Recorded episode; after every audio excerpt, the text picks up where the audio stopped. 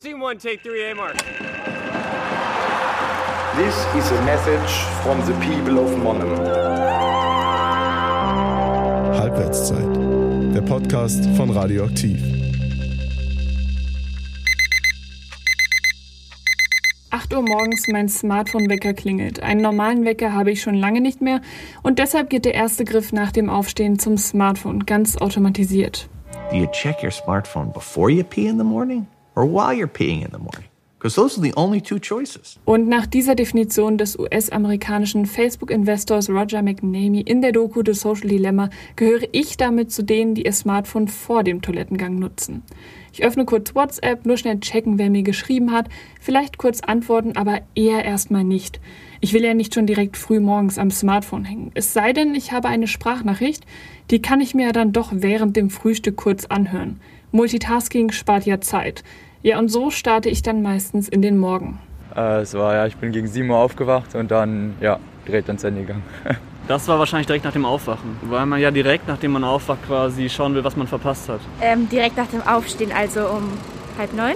Und dann im Laufe des Tages geht es weiter. Man ist am Lernen, das Thema ist zäh, das Handy nicht weit weg und schon scrolle ich durch meine Twitter-Timeline. Da noch was lesen, hier noch was schreiben und schon sind 20 Minuten um und der Unistoff genauso zäh wie davor.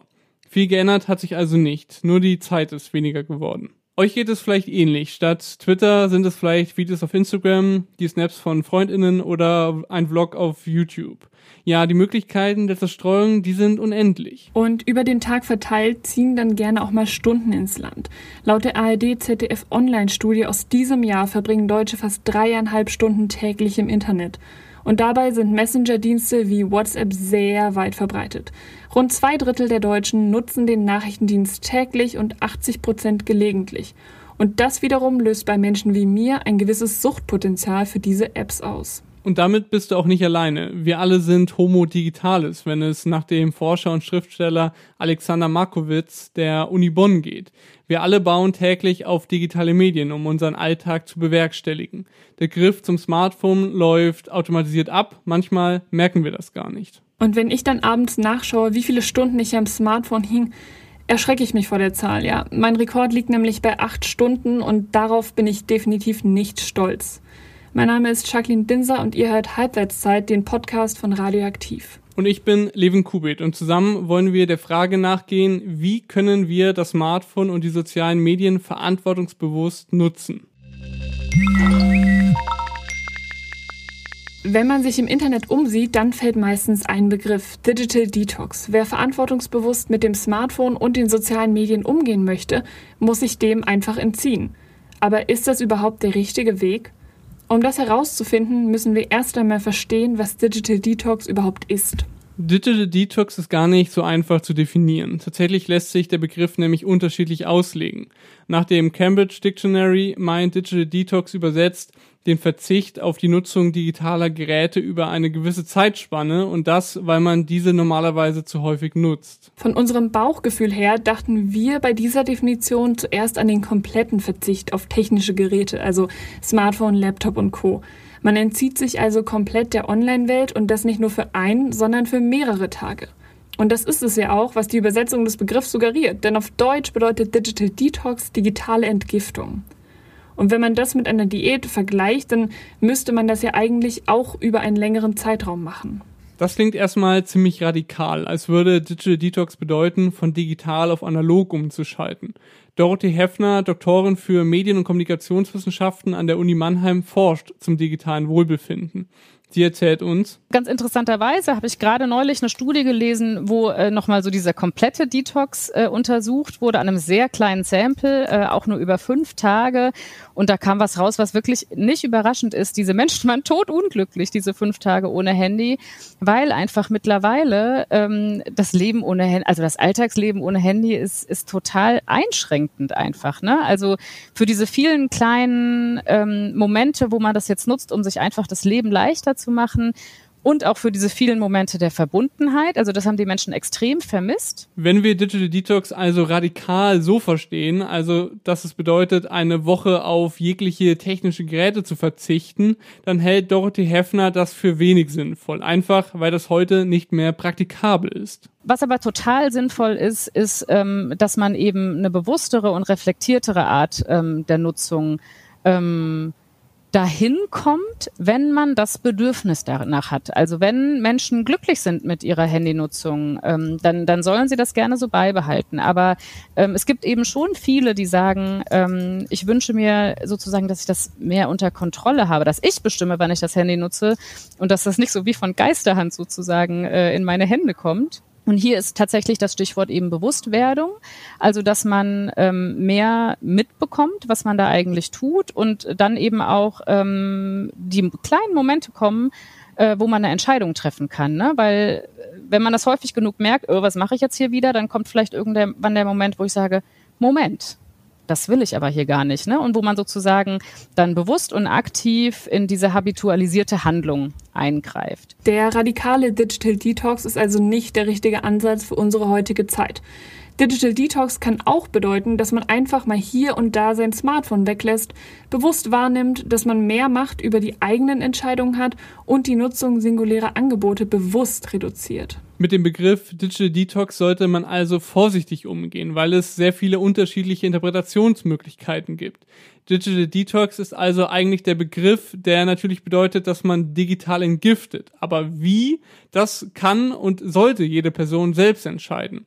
Menschen zu einem Verzicht zu bringen, ist dabei der falsche Ansatz. Ich glaube nur, dass wenn man Menschen äh, äh, dazu bringt, jetzt irgendwie meinetwegen ihr Smartphone äh, wegzuwerfen und sich wieder ein altes Telefon zu kaufen, auch da muss man dazu sagen, es gibt Leute, die machen das ja genauso und sind auch glücklich damit.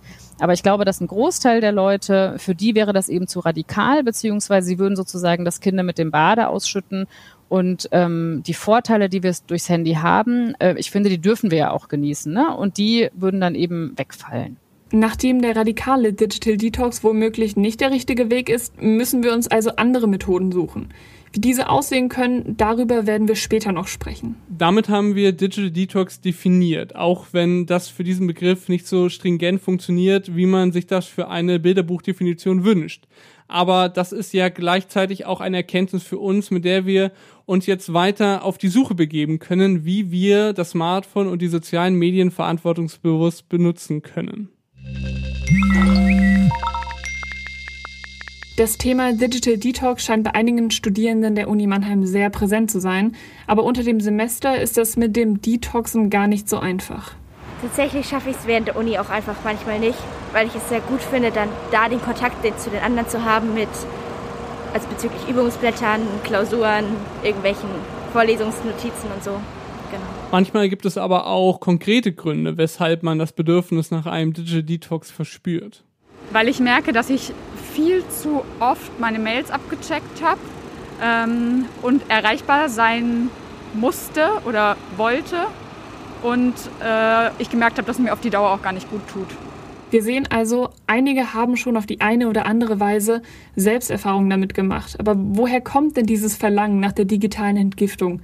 Bevor Menschen über eine Reduktion ihrer Smartphone-Nutzung nachdenken, müssen ja erstmal diese Gefühle von Ich bin süchtig aufkommen. Und dabei spielt die Digitalisierung und der technische Fortschritt eine entscheidende Rolle. Wir haben unser Smartphone immer und überall dabei, sind immer und überall connected, immer und überall erreichbar und können mit anderen chatten, auf Instagram Bilder liken und auf Twitter lesen, was politisch gerade so los ist.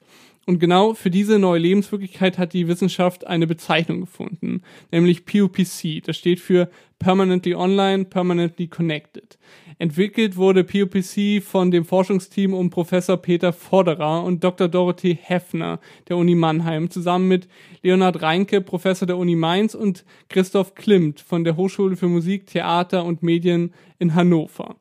POPC ist also einfach das Konzept dafür, dass wir durch unser Smartphone immer und überall online aktiv und mit anderen Menschen verbunden sein können. Wir sind erst einmal einen Schritt zurückgetreten und haben Dorothee Heffner gefragt, welche Bedürfnisse das endlose Swipen durch Instagram, Scrollen durch Twitter und YouTube-Videos in Dauerschleife schauen befriedigt. Und das kann ganz unterschiedliche Bedürfnisse befriedigen. Zum einen das der sozialen Verbundenheit. Ich möchte mich mit anderen connecten, um mich nicht alleine zu fühlen. Dann kann es natürlich aber auch ähm, ein Bedürfnis nach ähm, Ablenkung oder schlicht und einfach Entertainment befriedigen. Außerdem kann das Bedürfnis der eigenen Identitätsfindung und Entwicklung gestärkt werden. Oder wenn wir an Computerspiele denken, kann hier besonders das Bedürfnis nach Kompetenz befriedigt werden, weil man ja in unterschiedlichen Leveln mit unterschiedlichen Schwierigkeitsgraden zeigen kann, was man drauf hat. Also es sind tatsächlich, das ist es ja gerade, wir haben hier jetzt eigentlich mit einem Multifunktionswerkzeug zu tun, das eben viele Bedürfnisse ähm, befriedigen kann. Das Smartphone befriedigt also eben nicht nur ein Bedürfnis, sondern viele und das je nachdem, wie wir es verwenden. Durch die Ablenkung, die Smartphones bieten, sorgt der ständige Informationszugang nämlich dafür, dass wir gedanklich nicht mehr lange fokussiert bei einer Sache bleiben. Die Wissenschaft ist da eher gespalten, wie Dorothy Heffner erklärt hat. Einige Studien zeigen, dass sich Studierende durch die ständige Informationsbeschallung schlechter konzentrieren können. Andere Studien wiederum geben da Entwarnung. Dann gibt's aber auch zum Beispiel die emotionale Seite. Ne? Und da wissen wir zum Beispiel, ähm, dass es äh, schwierig sein kann, wenn man die ganze Zeit und beispielsweise auch noch in den Abendstunden konfrontiert wird mit Nachrichten von Menschen, die man kennt oder beispielsweise auch Klassiker. Wir stellen uns irgendwie Schülerinnen und Schüler vor ähm, und es gibt diese Klassenchats ne? oder dann gibt es noch 23 andere Gruppen.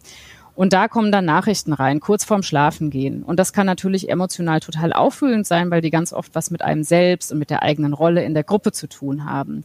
Und das wiederum kann negative Einflüsse haben, weil das sozusagen zu viel ist und weil es keine Pause gibt. Die Auswirkungen sind also eher ambivalent. Zu diesem Schluss kommt auch der Mannheimer Professor Peter Vorderer. Er hat sich 2016 in einem Paper damit auseinandergesetzt, welche fundamentalen menschlichen Grundbedürfnisse die Medien versprechen zu befriedigen.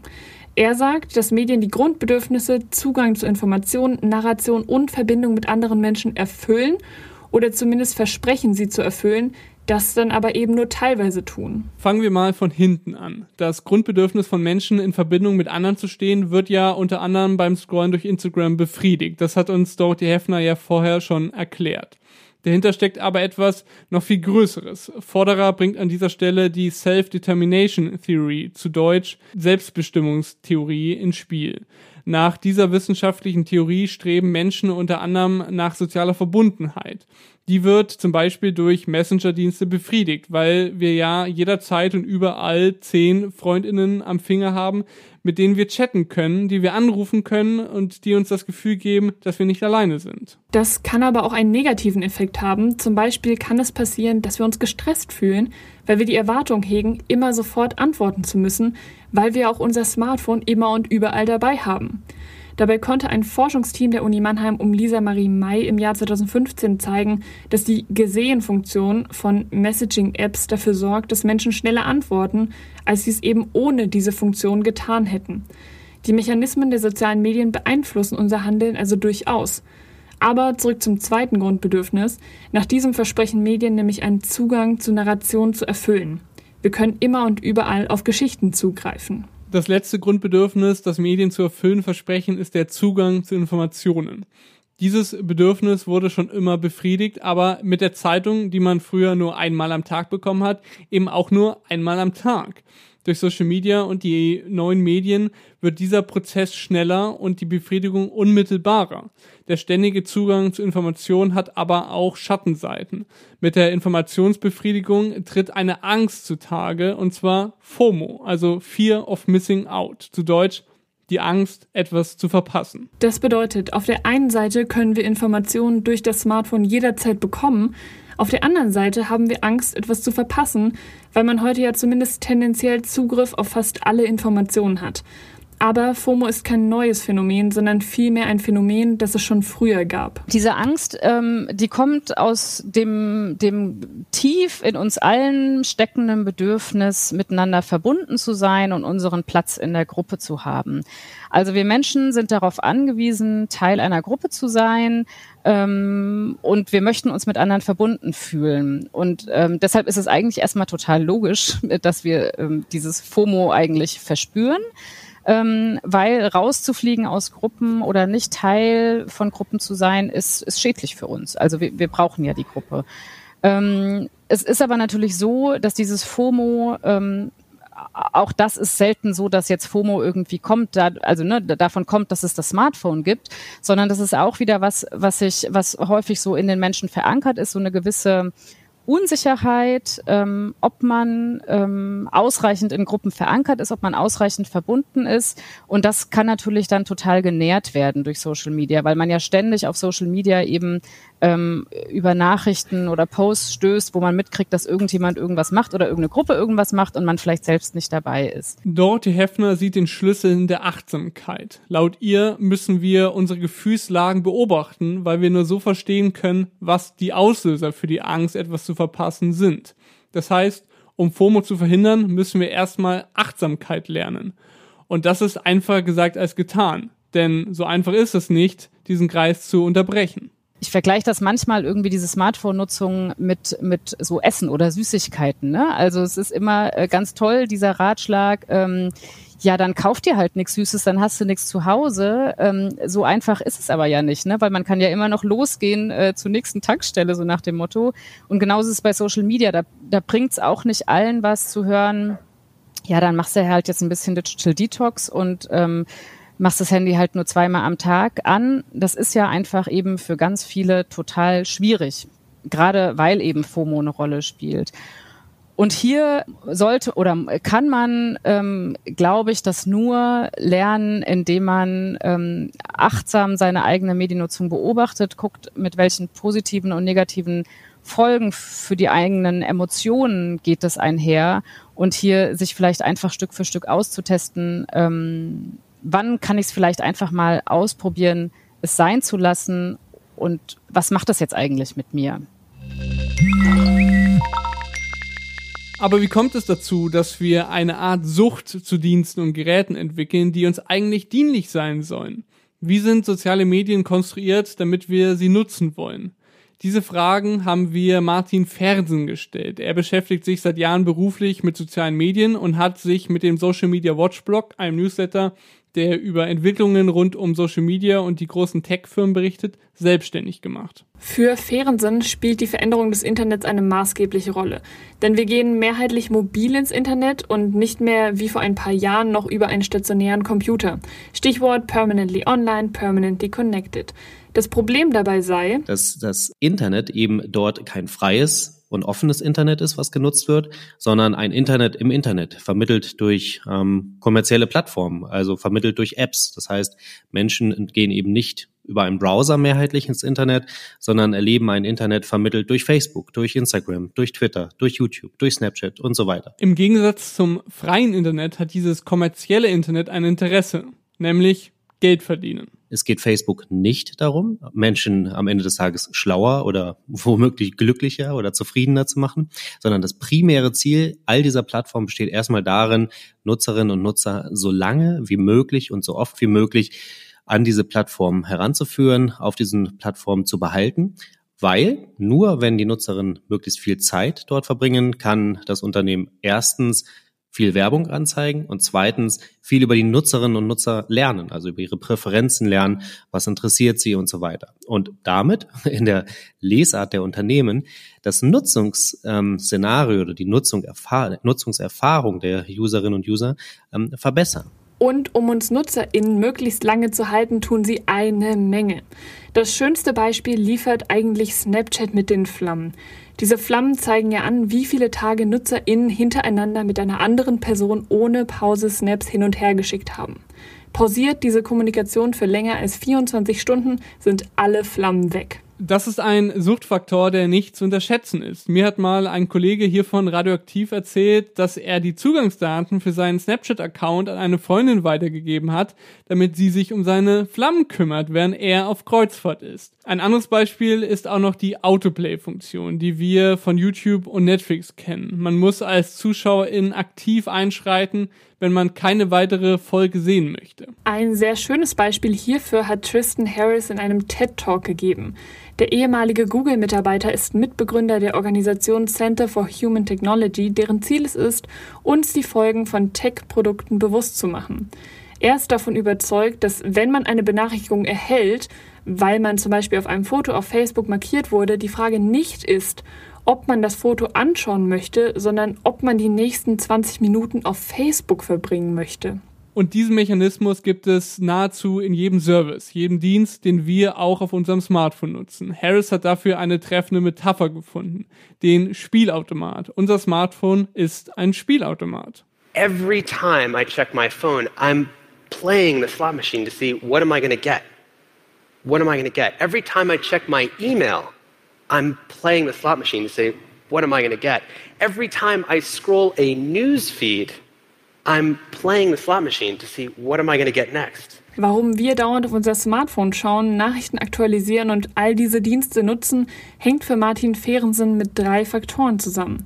Der erste Faktor ist das Selbstmanagement. Das heißt also, ich kann mich in diesen sozialen Medien irgendwie mit mir selber auseinandersetzen. Ich kann ein Stück weit irgendwie meine eigene digitale Identität dort formen. Ähm, Im äh, realen Leben ist das um, sozusagen eher ein bisschen schwierig. Im digitalen Leben kann ich aber erst einmal sein, wer ich möchte. Diese Selbstdarstellung gehe mit dem zweiten Punkt einher, dem Beziehungsmanagement. Das heißt also, ich kann mich mit anderen dort austauschen und mich selber in Szene setzen. Äh, vielleicht in einer anderen Form, als dass ich das ähm, im realen Leben tun könnte. Der dritte und damit letzte Faktor, wieso wir so in den Bann von sozialen Medien gezogen werden, ist das Informationsmanagement. Das heißt also, ich kann mich auf Facebook ganz prima über alles Mögliche sozusagen an einem Ort zentral informieren. Dort bekomme ich Nachrichten aus aller Welt, ich bekomme aber eben auch die Nachrichten von meinem Volleyballverein, ich bekomme die Hochzeitsfotos der Cousine, ich bekomme den neuesten Trash mit von irgendwelchen Stars und Sternchen, für die ich mich vielleicht begeistere. Das Problem dabei? Die sozialen Medien ähm, sind eben tatsächlich in erster Linie dafür da, Nutzerinnen so lange wie möglich ähm, an die eigene Plattform zu binden. Es geht in äh, sozialen Medien nicht darum, Menschen irgendwie schlauer zu machen oder irgendwie glücklicher zu machen oder irgendwie zufriedener zu machen oder ähm, die Welt äh, wirklich, wirklich, wirklich zu verbessern, sondern ähm, die sozialen Medien sind von der sozusagen Architektur her darauf ausgelegt, Menschen immer wieder neue Inhalte ähm, anzubieten. Ja, das sieht man zum Beispiel ähm, am Newsfeed, ähm, egal ob bei Facebook oder bei Instagram, gibt es ja sozusagen ein unendlichen Strom an Inhalten. Dieser Strom ist ja nie schaffbar, der ist nie vorbei. Wir könnten bis Weihnachten dauerhaft durch den Feed scrollen und Facebook würde uns immer mehr Inhalte anbieten. Es ist ein nahezu unendlicher Fluss. Martin Fehrensen meint deshalb, dass dieser Umstand schon zeigt, dass es Facebook, YouTube und Co. nicht darum geht, etwas mit Mehrwert zu kreieren, was die NutzerInnen für eine Zeit X am Tag bereichert, sondern dass die Plattformen nur ein Interesse haben. Und zwar schau so lange wie möglich. Jetzt könnte man natürlich auch in die Runde werfen, dass das beim Fernsehprogramm genauso ist. Die verschiedenen Anbieter haben ein 24-7-Programm, das nicht vollständig konsumierbar ist. Der Unterschied von RTL und Facebook ist aber, dass dein Facebook-Feed immer besser wird, je länger du ihn durchscrollst. Facebook lernt, was du magst und serviert dir immer mehr davon. Das Fernsehprogramm bleibt das gleiche und ändert sich auch mittel- bis langfristig nur, wenn Hunderttausende abschalten und nicht, wenn nur du abschaltest. Die Plattformen sind also sehr, sehr klug darin, Dinge anzubieten, ähm, die die Menschen eben, wenn man so möchte, nicht vor den Kopf stoßen, nicht herausfordern, nicht langweilen, nicht abtören, sondern die wirklich ähm, sozusagen der Algorithmus ist so konzipiert, dass Inhalte gefunden werden, die sehr gut zu den jeweiligen Nutzerinnen und Nutzern passen, individuell auf die Bedürfnisse zugeschnitten sind und damit ähm, dafür Sorge tragen, dass Nutzerinnen und Nutzer auch wirklich sehr, sehr lange eben auf diesen Plattformen verweilen. Und weil die Firmen damit erfolgreich sind, haben sie kein wirkliches Interesse daran, damit aufzuhören. An dieser Stelle ist es auch wichtig, das Geschäftsmodell der Anbieter zu verstehen. Was wir jetzt schon gelernt haben, ist, dass Facebook, Twitter und Co. ein Interesse daran haben, dass NutzerInnen die Dienste möglichst lange nutzen. Denn je länger wir durch die Feeds scrollen und Stories schauen, desto mehr Werbung sehen wir. Ergo, das Unternehmen macht mehr Geld. Es gibt daher unter den KritikerInnen dieser Plattform die simple Regel. Wenn du nicht für das Produkt bezahlst, bist du das Produkt.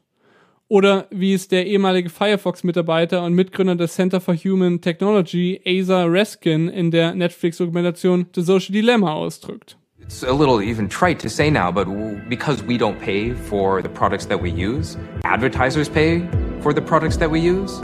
Advertisers are the customers. We're the thing being sold. Kleiner Funfact am Rande, nachdem die Doku veröffentlicht wurde, hat Facebook erstmal eine Gegendarstellung publiziert, in der der Konzern eine ganze Reihe an Punkten aus der Doku widersprochen hat. Auch jener Aussage, dass die NutzerInnen das Produkt seien. Die Begründung von Facebook ist aber identisch mit der der KritikerInnen. Facebook finanziere sich über Werbung, um kostenlos zu bleiben. Wir sehen also an dieser Stelle, dass solange die Unternehmen mit diesen Methoden Profite erwirtschaften und es keine regulativen Einschränkungen seitens der Politik gibt, die Motivation recht gering ist, an den Nutzungsmechanismen etwas zu ändern. An dieser Stelle würden die Tech-Konzerne wahrscheinlich jetzt sagen, stopp, stopp, stopp, wir haben doch einiges umgesetzt. Ja, das ist richtig. Nachdem Tristan Harris und seine KollegInnen vom Center of Human Technology vor einigen Jahren ganz schön Wind in die Debatte um ethische Nutzung von Social Media gebracht haben, haben einige Konzerne Maßnahmen ergriffen. Aber hat das was gebracht und sind die Unternehmen überhaupt konsequent darin gewesen? Schauen wir uns das doch einfach mal bei Instagram an. Die Tochterfirma von Facebook hatte im Juli 2018 das Feature You're all caught up in ihrem Feed eingebaut. Dieser Hinweis tauchte auf, wenn jemand alle Posts der letzten 48 Stunden der Personen, die er oder sie auf Instagram folgt, gesehen hat. Damit wollte Instagram-NutzerInnen einen freundlichen Hinweis geben, dass sie eine Menge Beiträge gesehen haben und nun auf dem neuesten Stand sind.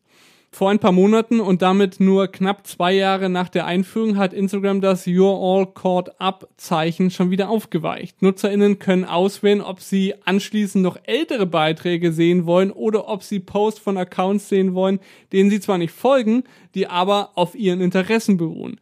Deutlicher kann man sich als Tech-Konzern nicht davon verabschieden, die Nutzung gesünder zu machen. Ein weiterer Versuch, sich den Social-Media-Konsum bewusst zu machen, sind Nutzungsstatistiken. Darauf müssen wir jetzt aber eigentlich gar nicht eingehen, denn das Ganze lässt sich mit einer Frage abfrühstücken, die ich dir jetzt stellen möchte, Levin. Wie oft schaust du denn in deine Instagram-Statistik? ähm, nie. Und ich würde mal vermuten, so geht es vielen. Und wenn? Daraus resultieren keine Konsequenzen. Das heißt jetzt nicht, dass man irgendwie bei Facebook ähm, einstellen könnte, hey, ich möchte Facebook aber nur zehn Minuten am Tag nutzen und danach schmeißt du mich bitte raus. Sondern Facebook zeigt einem nur, hey, ähm, du warst heute sieben Stunden auf Facebook. ist doch super. Ähm, nee, ist doch super steht da nicht, aber ähm, da, es passiert sozusagen an der Stelle nicht mehr. Google hat sich vor zwei Jahren den an FOMO angelehnten Begriff YOMO, also Joy of Missing Out, zu eigen gemacht und damit ähnlich mittelmäßig überzeugende Features eingeführt. Wie anderswo gibt es hier zum Beispiel auch ein Zeitlimit. Äh, also ein Zeitlimit, das man natürlich mit wenigen Klicks überspringen kann. Aus diesen Beispielen sehen wir, dass die Versuche, das digitale Wohlbefinden zu verbessern, eher heuchlerisch als ernst gemeint sind. Die Tech-Konzerne haben den Druck der Time Well Spent Bewegung von Tristan Harris und Co. mit sehr sanften Mitteln nachgegeben und diese dann auch schon bald wieder aufgeweicht. Man hatte ein Stück weit den Eindruck, dass sie ähm, dieser Time Well Spent Bewegung ähm, wirklich auch, ähm, also dass sie die eigentlich gekapert haben, dass sie die, dass sie sehr, sehr klug, sehr öffentlichkeitswirksam sich dieser Kritik gestellt haben, gesagt haben, oh ja, und das stimmt, und dann müssen wir mal Studien zu anfertigen und ähm, vielleicht müssen wir auch doch nochmal das ein oder andere bei uns ähm, in unserer Archi Systemarchitektur überdenken. Genau, und da gab es halt irgendwie zaghafte Änderungen, ähm, die dann teilweise zurückgenommen wurden und teilweise wirklich eigentlich, wenn man so möchte, nur ja so kleine Schönheitskorrekturen waren. Martin Fehrensens Vermutung ist deshalb, dass sie auch eigentlich nichts ändern können. Weil es eben ganz genuin das Geschäftsinteresse berührt und sie verdienen so viel Geld und da sind so viele Menschen daran interessiert, dass es noch viel mehr Geld wird, dass sie ähm, dort nicht grundlegend etwas ändern können. Wenn Facebook, Instagram, TikTok, Twitter und Co aber nichts für das digitale Wohlbefinden tun, tut es dann überhaupt jemand, beziehungsweise kann es überhaupt jemand? Martin Fernsehen hat uns von dezentralen Ansätzen erzählt. Das sind dann aber keine neuen Plattformen, sondern eher Subnetzwerke auf den Plattformen. Es gibt ähm, die Idee, ähm, zum Beispiel ähm, Messenger oder Gruppen aufzusetzen von ähm, sozusagen, keine Ahnung, einem Medienunternehmen oder vielleicht einem Influencer.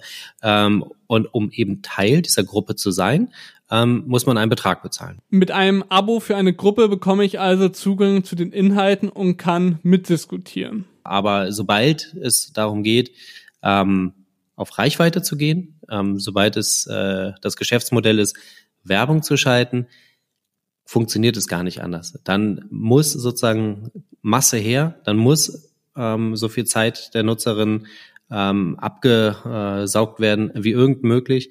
Und dann kann einzig und allein äh, die Funktion des Netzwerkes sein, ähm, Menschen eben sozusagen ihre, ihre Aufmerksamkeit so lange wie möglich an sie zu binden. Das ist also die Perspektive aus der Praxis. Wir müssen einen anderen Umgang mit unseren Geräten finden, aber die Plattformen haben kein Interesse daran. Tristan Harris, der Name ist heute schon öfters gefallen, hat sich in einem sehr zu empfehlenden TED Talk auf der theoretischen Ebene dem Problem genähert.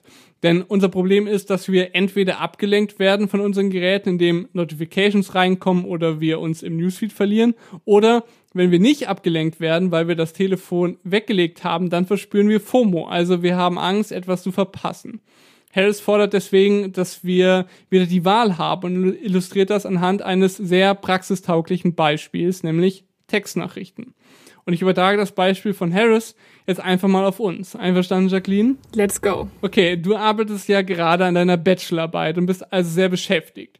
Jetzt fällt mir aber gerade etwas ein, das ich dir unbedingt schreiben muss. Ich weiß zwar, dass du beschäftigt bist, aber ich will jetzt auch nicht die ganze Zeit das im Kopf haben müssen und daran denken. Also schreibe ich dir. Was jetzt normalerweise passieren würde, ist, dass du eine Benachrichtigung bekommst, meine Nachricht liest und damit abgelenkt bist von deiner Bachelorarbeit. Ja, das ja, ist so schon passiert. Hätte unsere Messaging-App allerdings die Option, dass du einstellen kannst, dass du gerade fokussiert arbeitest und nicht sofort benachrichtigt werden willst, wenn ich dir schreibe, dann hätte das den Vorteil, dass du nicht gestört wirst ich aber meine Nachricht abschicken kann und nicht mehr daran denken muss. Meine Nachricht wartet dann darauf, dass du oder bis du wieder verfügbar bist und dann wird sie dir zugestellt. Das funktioniert nach Hells Argumentation aber nur, wenn du auch sicher sein kannst, dass du trotzdem benachrichtigt wirst, wenn es wirklich wichtig ist. Denn ansonsten käme bei dir FOMO auf. Das bedeutet, es muss also die Option geben, dass ich als Sender diesen Ruhemodus durchbrechen kann, wenn es wichtig ist. Wenn ich dich also nur fragen will, ob wir morgen einen digitalen Kaffee trinken wollen, dann reicht das vollkommen aus, wenn du diese Nachricht erst liest, wenn du deine Pause von deiner Bachelorarbeit einlegst. Wenn ich allerdings gerade diese Podcast-Folge schneide und merke, dass auf deiner Spur ein enormes Störgeräusch drauf ist und wir diese Aufnahme unbedingt schnell wiederholen müssen, dann kann ich mit einem weiteren Klick deinen Nicht-Stören-Modus durchbrechen. Und das, was Harris da skizziert hat, gibt es bei WhatsApp, Signal, Trema und Co. alles nicht. Slack, das ist eine, ein Kommunikationstool, was überwiegend von Unternehmen und Redaktionen genutzt wird. Äh, das nutzen wir auch bei Radioaktiv, hat aber genau diese Funktionsweise umgesetzt.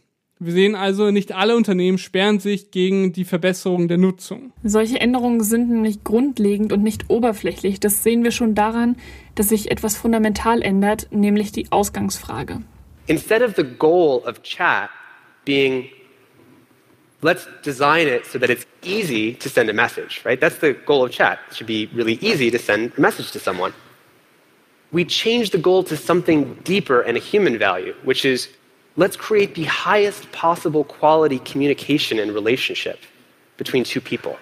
Eine weitere grundlegende Änderung wäre, das Geschäftsmodell umzukrempeln. Ein Geschäftsmodell zum Beispiel, in dem sich das Unternehmen nicht nur durch Werbung finanziert, sondern durch Beiträge seiner NutzerInnen. Das Problem an der Sache ist bloß, ähm, dass dann natürlich die, die Plattformen sehr schnell hergehen und sagen, ja, Moment mal, 10 Dollar im Monat, wir haben jetzt zwei mehr Nutzer, wenn wir weiter wachsen und so, aber das ist ja, Moment, das ist ja endlich. Ah, egal, ob wir jetzt sagen, wir bauen jetzt Stories, ein neues Format, ähm, was Menschen begeistert und wo sie dann sozusagen, wo sie ganz, ganz viel genutzt wird und wir dann da nochmal entsprechend Werbung zwischenschalten können. Ne, das heißt also, jedes weitere Feature, was die Plattformen überlegen, ist ja auch immer in erster Linie dafür da, eben noch neue Plätze zu kreieren, wo Werbung angezeigt werden kann, sprich, wo das Unternehmen weiter wachsen kann. Und ähm, dementsprechend ja, ist es wahrscheinlich in unserer marktwirtschaftlichen Situation, in der wir uns befinden, schwierig, ähm, solche äh, Plattform aufzusetzen, weil das eben kein unbeschränktes Wachstum bedeuten würde. Ein weiteres Problem ist, dass sich sowas natürlich nur wohlhabende Menschen oder reiche Staaten leisten können und somit niedrigere soziale Schichten ausgeschlossen werden. Gut, aber es gibt ja sicher auch realistische Herangehensweisen. Ich bin aber dann an dieser Stelle auch eben kein Freund von ähm, zu viel Regeln, ähm, sondern denke, Eher braucht es Aufklärung, eher braucht es Bemühungen, Menschen ähm, darüber in Kenntnis zu setzen, wie diese Plattformen funktionieren. Ähm, das kann über Medien funktionieren, Äh, Gerade die öffentlich-rechtlichen sehe ich da eigentlich auch ein Stück weit in der Pflicht, äh, Menschen mehr zu schulen ähm, hinsichtlich der Funktionsweisen der sozialen Medien. Ich sehe aber auch die Politik gefragt, die ähm, eigentlich, wenn man so möchte, von Kindergarten bis Altenheim dafür Sorge tragen müssen, dass Leute verstehen, wie diese sozialen Medien funktionieren, ähm, welche Rolle die Nutzerinnen sozusagen auch ähm, eben dabei spielen, ne? gerade mit Blick darauf, wer ist eigentlich, wer bezahlt eigentlich sozusagen dafür, dass ähm, das alles umsonst ist. Aufklärung ist immer sinnvoll und wir machen ja hier eigentlich auch nichts anderes. Nachdem es nicht realistisch ist, dass sich zeitnah etwas an der Situation ändert und die Tech-Konzerne wirklich einlenken, müssen wir uns der Frage stellen, machen uns die sozialen Medien tatsächlich krank? Denn was wir gerade besprochen haben, das klang nach finsteren Aussichten. Die Tech-Konzerne konstruieren ihre Plattform mehr oder weniger ohne Rücksicht auf Verluste. Und wir, ja, wir scrollen und scrollen den lieben langen Tag unbedarft durch unseren Feed und verspüren FOMO, wenn wir das gerade mal nicht tun können. Über all dem steht also der implizite Vorwurf, die sozialen Medien gefährden unsere psychische Gesundheit. Allen voran hat das die US-amerikanische Psychologin Jean Trench von der San Diego State University behauptet. Sie hat im Jahr 2018 zusammen mit KollegInnen ein Paper veröffentlicht, nach welchem die Social Media und Smartphone-Nutzung von Jugendlichen mit Depressionen und Suiziden in Zusammenhang steht. Jugendliche, die ihr Smartphone und die sozialen Netzwerke mehr nutzen, leiden demnach häufiger an psychischen Krankheiten. Diese Studie hat große Wellen geschlagen. Schließlich bestätigt sie das, was uns gesellschaftlich so eingetrichtert wird. Die sozialen Medien sind schlecht. Aber das stimmt so nicht. Die Studie von Jean Twenge wurde von anderen WissenschaftlerInnen enorm kritisiert, unter anderem wegen der Forschungsmethodik. Diese Kritik fand aber eher wenig Gehör. Konkret ergab zum Beispiel eine Metastudie zweier amerikanischer Forscherinnen, die 40 verschiedene Einzelstudien untersucht haben, dass die Annahme, dass Social Media krank macht, wahrscheinlich stark übertrieben ist. Laut dieser Untersuchung kommen die meisten Studien zu dem Schluss, dass digitale Technologien lediglich kleine positive, negative oder gar keine Auswirkungen haben. Ob die Nutzung von Social Media süchtig macht, wollte vor zwei Wochen auch der US-Senator Lindsey Graham wissen. In einer Anhörung vor dem Justizausschuss fragte er die Chefs von Facebook und Twitter, Mark Zuckerberg und Jack Dorsey, ob sie interne Untersuchungen und Ergebnisse zum Suchtfaktor ihrer Plattform haben. Zuckerberg gab eine reine PR-Antwort ab. Senator, uh, I think we can follow up with a summary of, of research that we have, but uh, from what I've seen so far, it's inconclusive, and most of the research um, suggests that the vast majority of people do not um, perceive or experience these services as as addictive or have issues. But but I do think that there um, should be controls given to people to help them manage their experience better. And this is something that we're very focused on. Ganz anders sah das Jack Dorsey, der Mitgründer von Twitter. I'm not aware of internal research, but we can follow up. But I, I do think, like anything else, these tools can be addictive, and we should be aware of that, acknowledge it, and make sure that we are making our customers aware of um, better patterns of usage. Um, so the, the more information, the better here. Was sagt Dorothy Heffner von der Uni Mannheim dazu? Was stimmt denn nun? Machen die sozialen Medien und das Smartphone uns psychisch krank? Also das ist viel zu schwarz-weiß, das kann man so überhaupt nicht sagen, denn das Smartphone hat total viele Vorteile und das kann eben auch tatsächlich die soziale Verbindung oder die Verbundenheit kann es total stärken. Ja, es gibt zum Beispiel Studien, die zeigen, wenn wir in einer schwierigen Situation sind, beispielsweise vor einer Präsentation oder so, ne, wenn wir dann nochmal äh, Social Media aufmachen, uns beispielsweise Fotos angucken von Menschen, die uns nah sind oder eine Nachricht bekommen von jemandem, der uns irgendwie die Daumen drückt, das ist total stärkend. Also das hat dann in dem Moment eine total positive Folge. Es gibt aber auch negative Nutzungsweisen. Gerade in Bezug auf Social Media gibt es Menschen, die dazu neigen, sich auf Instagram und Co mit anderen zu vergleichen. Wenn das dann nur Vergleiche mit Menschen sind, deren Leben man als viel besser einstuft und dann jedes Mal feststellen muss, wow, also das werde ich nie erreichen, dann kann das natürlich auch negative Folgen auf das Wohlbefinden haben. Das ist aber meistens nichts, was durch die sozialen Medien überhaupt erst entsteht, sondern da ist schon ein Persönlichkeitsanteil in den Menschen drin ähm, der dann eben angetriggert wird dadurch und dann kann das, kann das so zu einer Spirale werden. Soziale Medien und häufige Smartphone-Nutzung machen uns also nicht zwangsläufig krank. Vielmehr liegt die Wahrheit dazwischen und hängt vor allem davon ab, wie wir diese Tools nutzen. Um Social Media verantwortungsbewusst nutzen zu können, muss man sich zuallererst über die Kosten bewusst werden. Es ist wichtig, dass wir das Geschäftsmodell verstanden haben, bevor wir den Dienst nutzen. Wir würden ja auch erstmal stutzen, wenn wir in ein Restaurant gehen würden und alles kostenlos ist. Wenn ich für mein Essen Geld bezahle, dann ist mir wiederum bewusst, dass der Koch oder die Köchin mir nicht mein Essen zubereitet, weil ich Hunger habe, sondern weil sie damit Geld verdienen und ich ihnen das Geld gebe, weil ich ja Hunger habe. Martin Fehrensen vom Social Media Watch Blog spricht hier deswegen von Deals.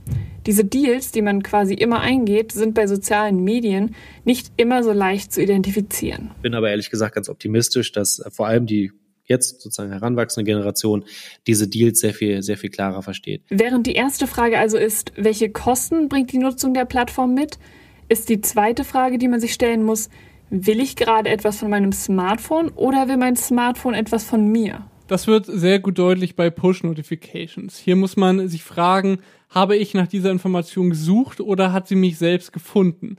Bei Notifications muss man diese Frage in den meisten Fällen wahrscheinlich mit letzterem beantworten.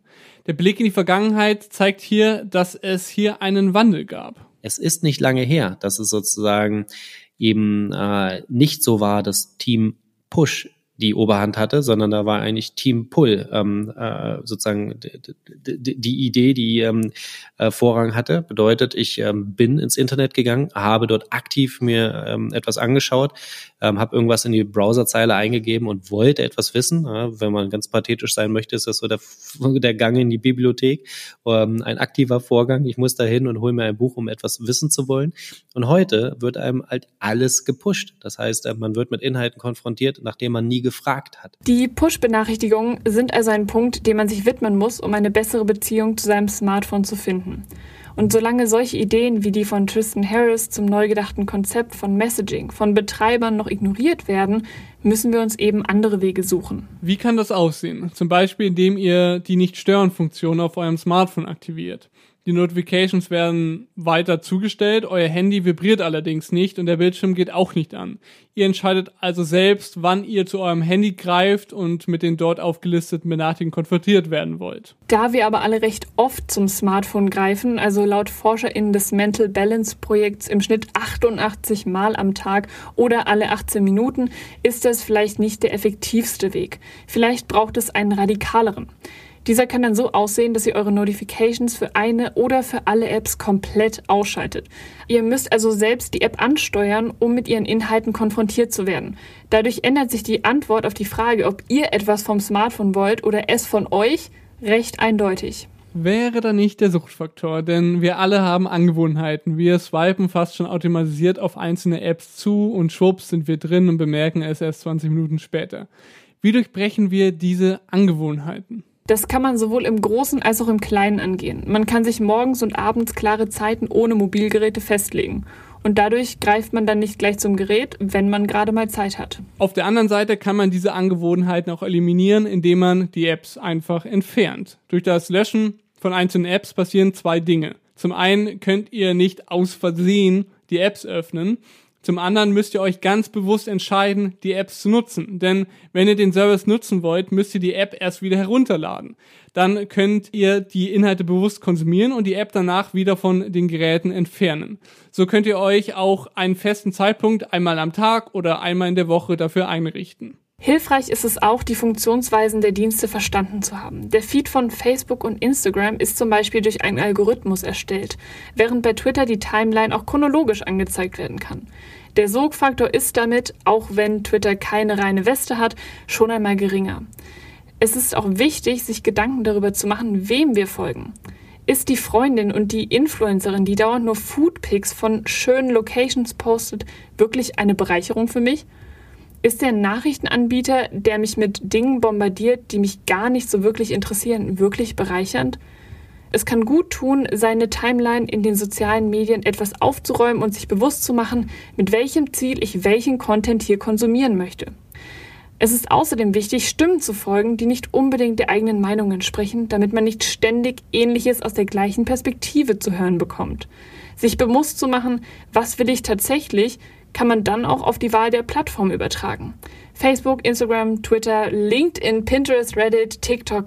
Welche Plattform bringt mir Mehrwert und welche ist nur Zeitverschwendung? Es ist auch wichtig, nicht nur an die üblichen Verdächtigen zu denken. Instagram, TikTok, na klar.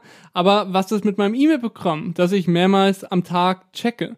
Wieso mache ich das nicht nur einmal am Tag? Wir müssen über soziale Medien also hinausdenken. Und wir müssen uns von ihnen unabhängiger machen. Das lässt sich gut an Messaging illustrieren. Wenn wir über den Facebook Messenger kommunizieren, ist der Klick zu Facebook selbst nicht weit weg.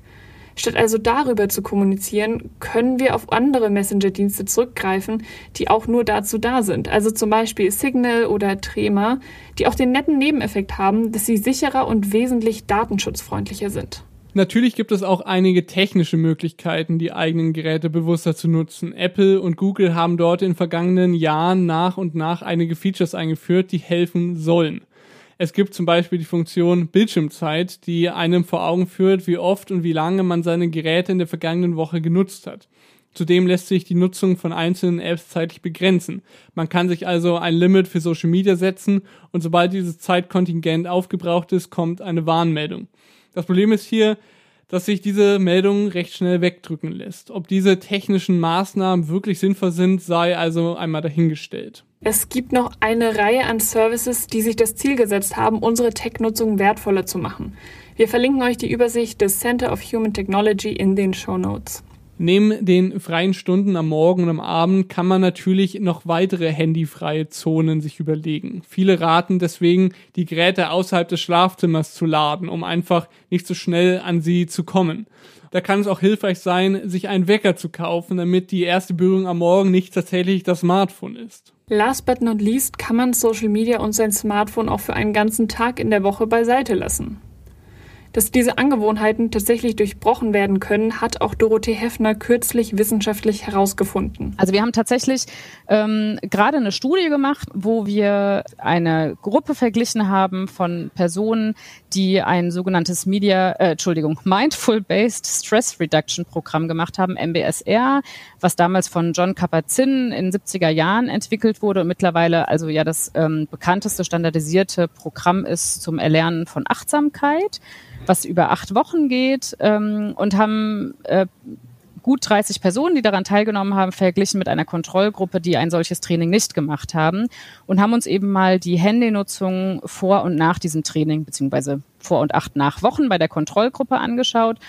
Und tatsächlich ist es so, dass bei der ähm, bei den Teilnehmerinnen und Teilnehmern dieses MBSR-Trainings die Handynutzung sehr viel bewusster wurde, viel weniger Multitasking, weniger habitualisierte Nutzung, also wie als ob da sozusagen ähm, ja mehr Bewusstheit letztendlich ähm, reingekommen ist, auch weniger Online-Vigilanz, das heißt, ähm, dass man weniger auch nur einfach mental ähm, an den Online-Inhalten sozusagen äh, hängt. Das funktioniert selbst, wenn man das Handy gerade nicht in der Hand hat. Dorothee Heffner hält das für einen guten Weg, sagt aber auch, dass es kein einfacher ist.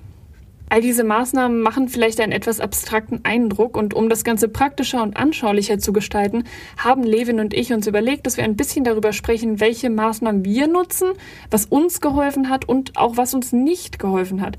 Denn schlussendlich ist es ja ein Ausprobieren, was für den einen, die eine persönlich passt und was nicht. Und da ist Inspiration vielleicht gar nicht so schlecht. Ja, ich würde vorschlagen, wir gehen jetzt einfach mal direkt in den Dialog und fangen vielleicht mal mit Notifications an, von denen wir es ja jetzt schon öfters hatten.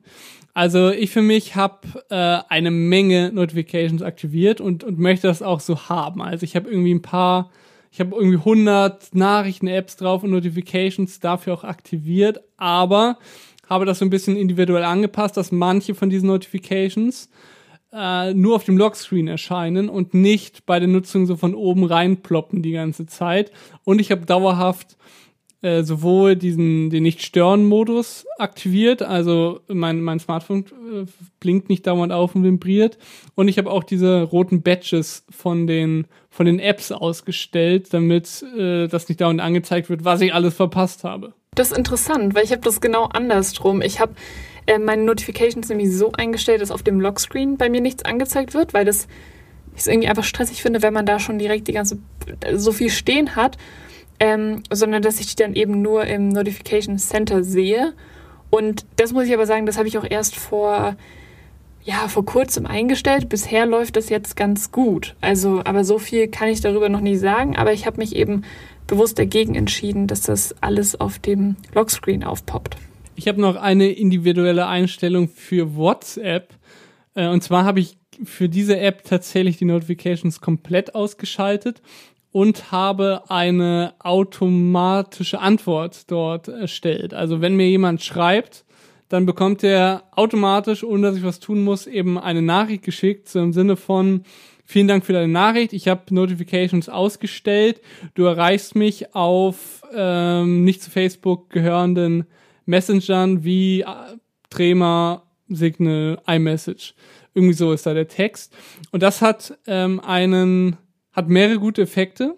Einmal eben, dass ich die Kommunikation von WhatsApp auslagere. Und das ist ja äh, etwas, was Tristan Harris, von dem wir es ja öfters hatten, da hat er was Interessantes dazu gesagt, weil er, er sagt, es ist nicht so wirklich wirksam, wenn wir uns jetzt von einer, wenn, ein, wenn wir uns als Individuum quasi von einer App verabschieden, also zum Beispiel von Instagram, weil quasi wir dann nichts mehr mitbekommen, aber unser ganzes Umfeld redet noch darüber, über das, was sie da sehen. Also reden über den Gossip und ich kann dann gar nicht mehr mitreden. Und deswegen sagt Harris, es ist wichtig, äh, Gruppen und, und quasi sein ganzes Umfeld mitzunehmen, mitzunehmen, diese Plattform quasi zu verlassen. Und diese automatische Antwort ist da irgendwie ganz, finde ich, einen ganz smarten Zwischenweg. Ich bin immer noch auf WhatsApp, weil ich es noch nicht ganz über, über, über, überwinden konnte, die App komplett zu löschen. Aber wenn mir jemand schreiben will und das schnell machen möchte, muss er quasi auf diese anderen Plattformen, andere Messenger ausweichen und das passiert auch.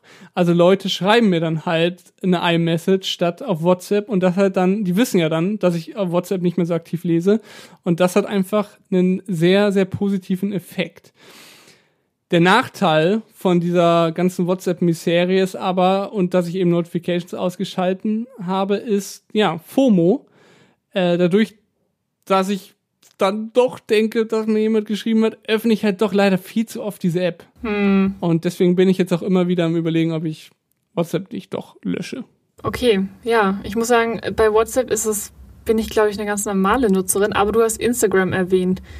Wie nutzt du das denn? Ja, ich habe seit einen, eineinhalb Jahren ungefähr äh, Instagram komplett vom Handy gelöscht und installiere das wirklich immer nur für die Nutzung. Und das hat für mich zu einer viel, viel bewussteren Nutzung geführt, weil ich davor tatsächlich so, wie wir das am Anfang von dem Podcast erzählt haben, ja, so, äh, wenn irgendwie, wenn man auf irgendwas keine Lust mehr hat, habe ich halt, dann ist der Daumen automatisch schnell zur Instagram-App gewandert und dann hat man sich da verirrt. Und das kann jetzt einfach nicht mehr passieren. Und äh, dass da die, die, die zweite positive Änderung ist, dass man auch gar nicht mehr so doll Instagram nutzen möchte. Äh, das war am Anfang so, ich habe mir das dann irgendwie einmal am Tag abends runtergeladen und habe das für eine für 10, 20 Minuten genutzt und mich von den Inhalten berieseln lassen. Später im Laufe der Zeit habe ich das dann irgendwie nur alle paar Tage, dann einmal in der Woche, einmal alle paar Wochen nur runtergeladen, weil ich einfach gar nicht mehr in diesem Habit drin war, Instagram nutzen zu wollen. Interessant, so. Also, dass du auch die Willensstärke hast, das immer wieder zu löschen. Das habe ich nämlich auch schon probiert und das funktioniert bei mir irgendwie nicht so gut, weil irgendwann gebe ich dann nach und bin dann halt wieder online. Ähm, aber jetzt gerade tatsächlich bin ich seit ähm, vier Wochen dann schon, wenn der Podcast erscheint, nicht mehr auf Instagram.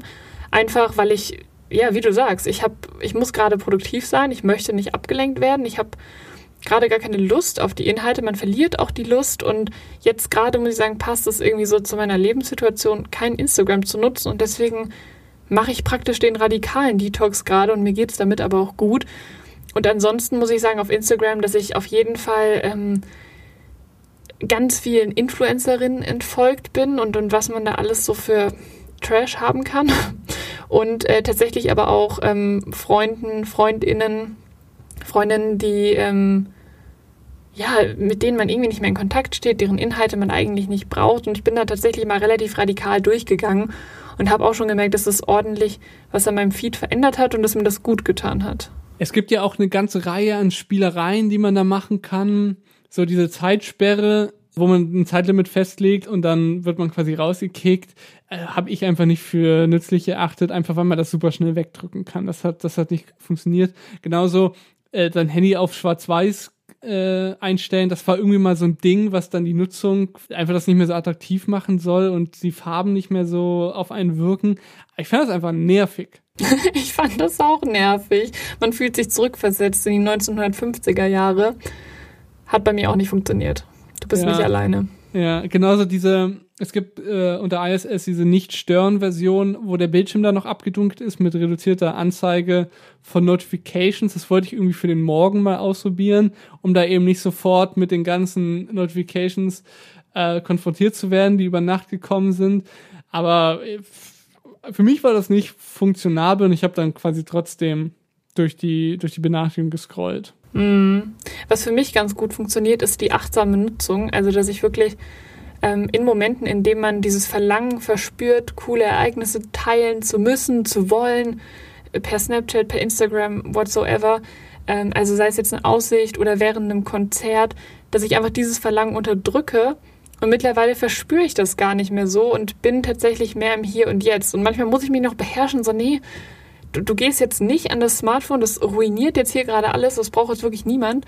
Aber es funktioniert gut, sich das immer wieder vor Augen zu halten. Ich habe nichts davon, wenn ich diese Aussicht teile oder beim Konzert mir das Smartphone vors Gesicht halte. Ja, ja, das, das hilft wirklich, sich das einfach, einfach nochmal sich vor Augen zu halten.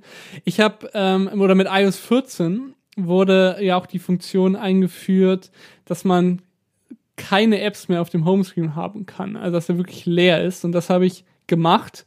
Also ich habe jetzt nur noch vier Apps unten in dieser, in dieser unter, unteren Leiste drin und sonst ist der, ist der Homescreen quasi App leer und mache das quasi alles über die Suche, was dann den Effekt hat, dass ich die Apps, die ich nutzen möchte, eingeben muss per Tastatur, um sie zu öffnen.